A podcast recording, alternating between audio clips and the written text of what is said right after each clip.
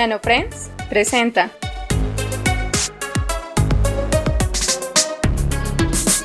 Radio Maker, las historias de la ciencia y la tecnología que revolucionan nuestra vida. Y la ciencia y la tecnología en la historia. Recuerden compartir este episodio en sus redes sociales, ya que es una bella forma de apoyarnos. Si desean llevar su apoyo al siguiente nivel, pueden ver en la descripción nuestro enlace a Patreon.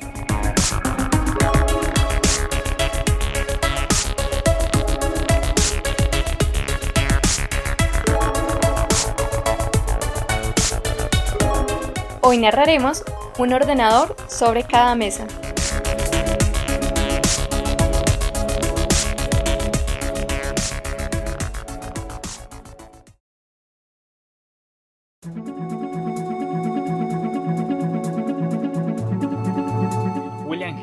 Gates III, cofundador de Microsoft, filántropo y magnate. Título que obtiene a los 31 años. Inicia su empresa a los 19, convirtiéndose en un tecnócrata feroz que muchos odian y que llaman ladrón, pero es un referente de la tecnología, economía y orientación social. Un estudio de la base de datos Nexis muestra que en 1977 Bill Gates fue mencionado 8.433 veces en los principales medios de comunicación. De adolescente era súper activo, le gustaba estar saltando, con el tiempo, a los grandes negocios, y disfrutaba montar su caballito mecedor. Y ya siendo adulto, lo hacía en su época de presidente de la compañía cuando estaba concentrado sometido a estrés. En su infancia le gustaba leer sobre Tarzán y marcianos, de Edgar Rice Burroughs, o biografías como las de Napoleón. Este amor por la lectura también lo ha conservado. Actualmente brinda recomendaciones casi mensuales de los libros que ha leído en su canal de YouTube. ¿Cómo influencia usted el futuro de su hijo?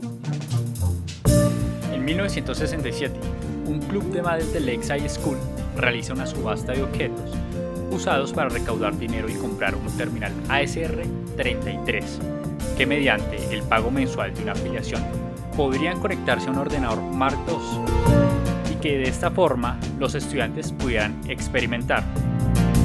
En aquel tiempo, Gates se encontraba en séptimo grado y este terminal lo enganchó, generando que varios de los estudiantes evadieran otras clases para pasar tiempo frente al nuevo juguete. Y fue allí, a los 13 años, que de forma autónoma aprendió a programar ordenadores. La idea era que los profesores aprendieran para luego enseñar, pero todo fue al revés. Mirando el pasado, pienso ahora, vaya, ¿cómo llegué a serme adicto a algo como esto? Resulta algo difícil de comprender.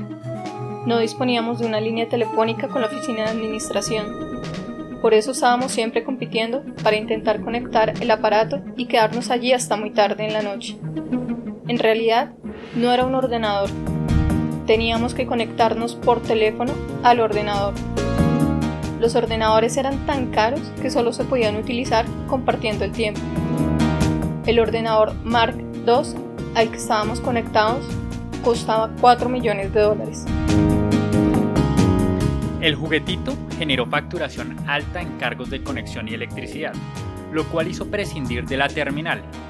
Aunque finalizando los 60, una de las madres del Lakeside ofreció la oportunidad de que, a cambio de uso gratis del ordenador de Digital Equipment en la oficina de C-Qubit, se dedicaran a detectar errores de programación en sus oficinas.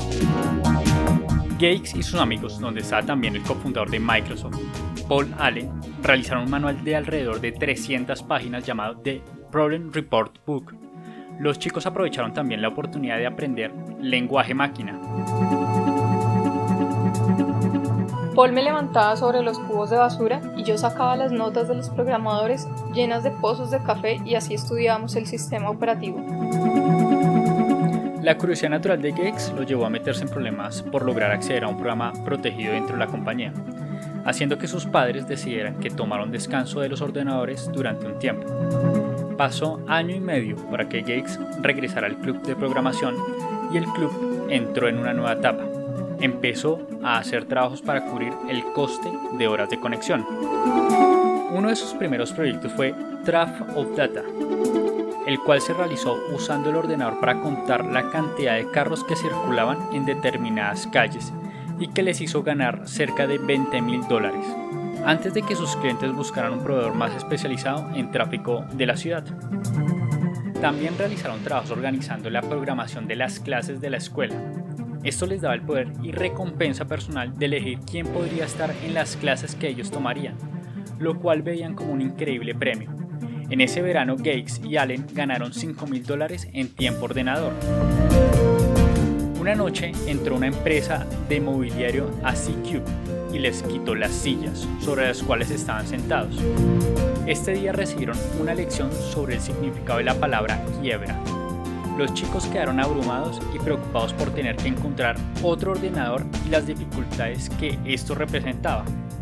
Es así como decidieron comprar un integrado 8008 y con la ayuda de Paul Gilbert, compañero del club y co-creador de Traffic Data, construir su propio ordenador, y cada uno aportó los recursos monetarios que podía.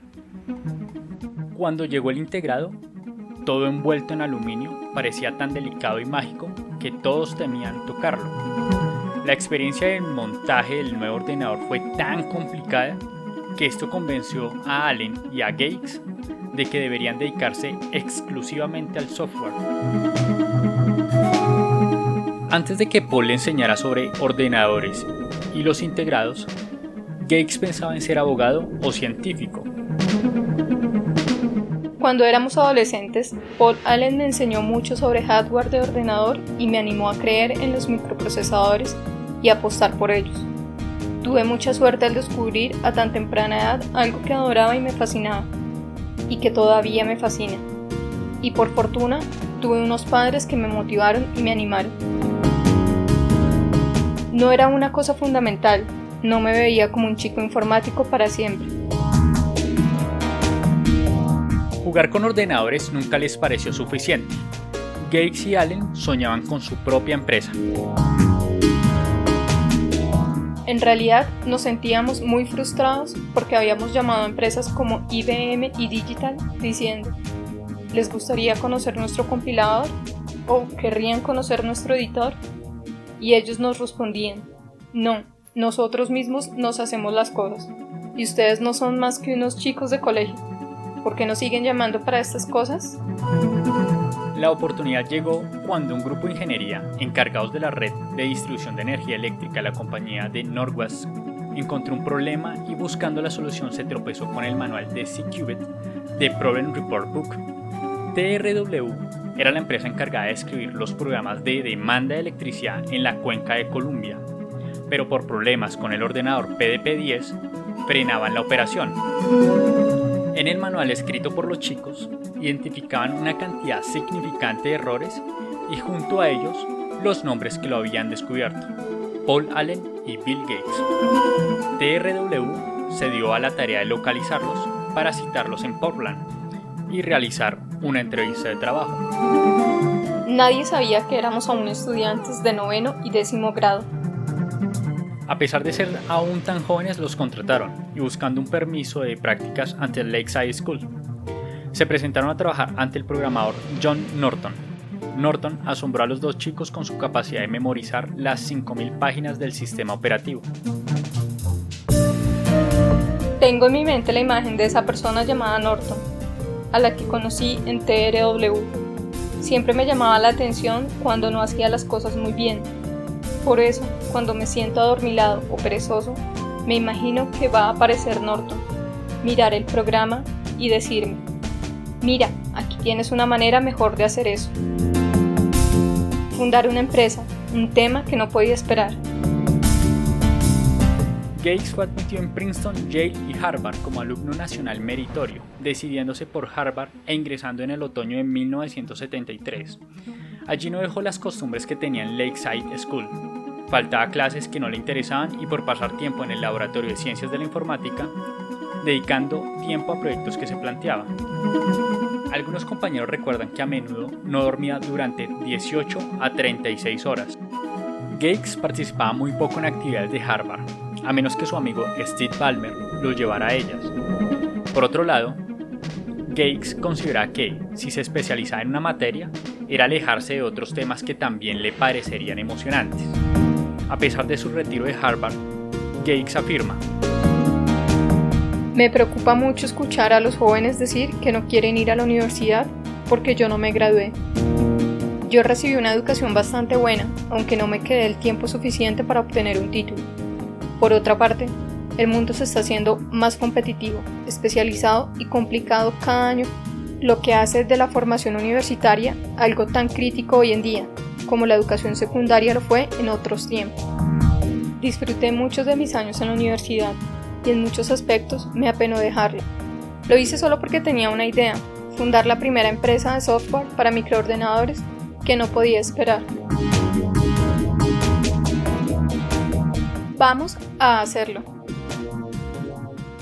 Paul, luego de visitar a Gates en Harvard, vio en una tienda de revistas un ejemplar de Popular Mechanics, donde la portada mostraba una imagen del kit para el microcontrolador Altair 8800D Mix, basado en la CPU Intel 8080 con 256 bytes de memoria, pero no disponía de software. Paul regresó a donde Gates a repetirle varias veces. Constituyamos una empresa. Vamos a hacerlo. Llamaron a Ed Robert de Mix a ofrecer un programa de operación y este contestó. Estamos recibiendo más de 10 cartas al día interesadas. El primero que escriba el programa conseguirá el pedido. Allen y Gates corrieron a un ordenador de Harvard para escribir una adaptación del programa en lenguaje básico. Este microcontrolador llamó la atención de muchos por su bajo precio, generando muchos pedidos de aficionados a la electrónica, muy parecido a lo que actualmente pasa con Arduino. Gordon Moore, uno de los cofundadores de Intel y ponente de la ley de Moore, la cual postula el crecimiento de procesamiento por medio de cantidad de transistores en el procesador de forma anual, decía sobre el Altair. El Altair era un aparato para aficionados donde las entradas eran interruptores de dos posiciones y las salidas LED. Se podía demostrar la forma en que trabajaba un ordenador, pero era una forma muy pesada de realizar cualquier cálculo informático práctico. Según Gates, el Altair de hecho, era esa clase de kit de 360 dólares y había que montarlo. Incluso una vez montado, realmente no hacía mucho trabajo, pero el simple reto de hacerlo funcionar y de intentar imaginarse lo que era capaz de hacer y lo que no, lo hizo muy popular. Nosotros sabíamos que la gente de todos los institutos quería tener uno. Gates y Allen creían que los ordenadores podían hacer maravillas. Por eso, desde un principio, nuestro lema fue un ordenador sobre cada mesa de trabajo y en cada hogar.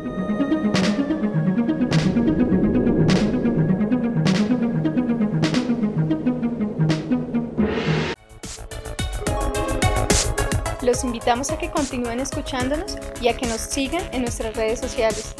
Nos podrán encontrar como NanoFriends en Twitter, Facebook, Instagram y YouTube.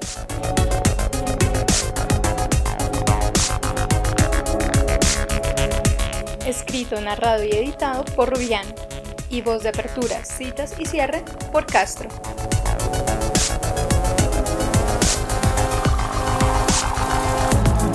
Recuerden, en Nano Friends nos gusta narrar, dibujar y escribir acerca de ciencia, tecnología e ingeniería.